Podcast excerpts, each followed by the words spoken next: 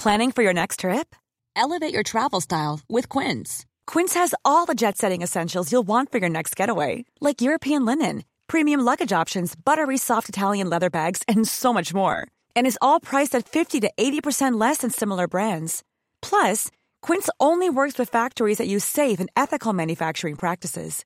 Pack your bags with high-quality essentials you'll be wearing for vacations to come with Quince. Go to quince.com slash pack for free shipping and 365-day returns. Okay, so I'm with Beatriz Haddad-Maia. Yeah, Haddad Maia. You're from Brazil. I'm from Brazil, São Paulo. Nice. And I just came back from Montreux, where everyone's talking about you because since you won there, those guys are so proud. Your career kind of changed, right? You know, I was talking to my mom FaceTime yesterday, and she she was asking me about, oh, you're going to Montreal? or how is everybody? And I told her that we would be the we would have the interview, and she told me, oh, please let me record to thank you everybody from there. And I said, okay, I will record her and I will send you. So, what was the actual turning point after that tournament? What happened to you that you jumped in the ranking? Uh, I think like uh, was not something from this specific week. I think it's uh, work that I've been doing for a long year. Like uh, I started to work with a new team after my suspension, so we had to work from zero without points, and we didn't have a lot of wild cards as well, so we had to work hard. And yeah, just try to improve every single day. I think one of my qualities is uh, that I like to work, I like to practice, and I just believe in my team. Yeah. And they gave everything for me, so I think the, the key is work. There is nothing more that I c- can say or n- nothing special that we did, which is like unreal. and you had a suspension?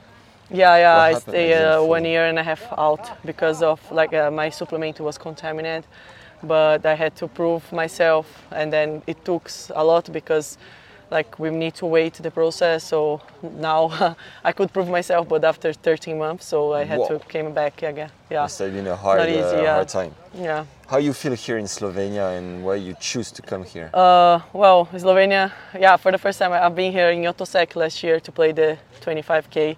I lost second round. I was playing qualis of 25ks one year ago. wow. Uh, yeah, and I was one out of Roland Garros. And instead of being said, we just came to play the qualis of 25k. We lost in the second round. Then we said, okay, we have two day offs. Let's explore Slovenia, where is an amazing place. So we came here to, to Portorož. We had the ice cream in cacao place, you know the, the place. Yeah, I had it yesterday. we fell in love and we didn't know that we could play like one year after uh, 2050 here WTA so it's been very special to be here feels at home we are in front of the, the sea, sea is beautiful. and the weather is being very nice this week so it's nice Cool. What's your ranking this week? uh, 18 Nice. Top 20. What's your goal? What's your dream? my dream is to become the number one in the world yeah and win a Grand Slam Okay. Um, you have a fellow which is pretty famous, Gustavo Kuerten. You told me you guys are not so close. Yeah, we just like uh, I used to practice in the academy that he practiced during his career, but yeah, he lives in the south of Brazil. I live in São Paulo, and we like we don't talk every single day, but we have a very good relationship. He's nice. He has his family. He has like a mom who makes a lot of good things for people in Brazil. So it's very nice how he represents for, for us. What's your favorite tournament on the tour? Say Ah, Roland Garros. this- It's French people watching mostly. Oh, Wimbledon. Okay. I would say Wimbledon. Sorry. it's okay. Yeah, maybe we can have tournament in Brazil. I'm waiting for that. I've heard that in Sao Paulo, traffic jam is crazy. Yeah, People- it is like New York. It's like a city that never sleeps.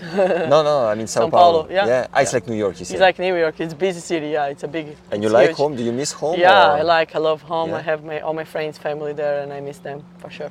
All right. Wish you the best, Beatrice. Thank you. Thanks for taking Yeah, time. Thank you for the revenge, letting huh? me win. For the next year, maybe I can win at least one point. All right. Okay, match point. No!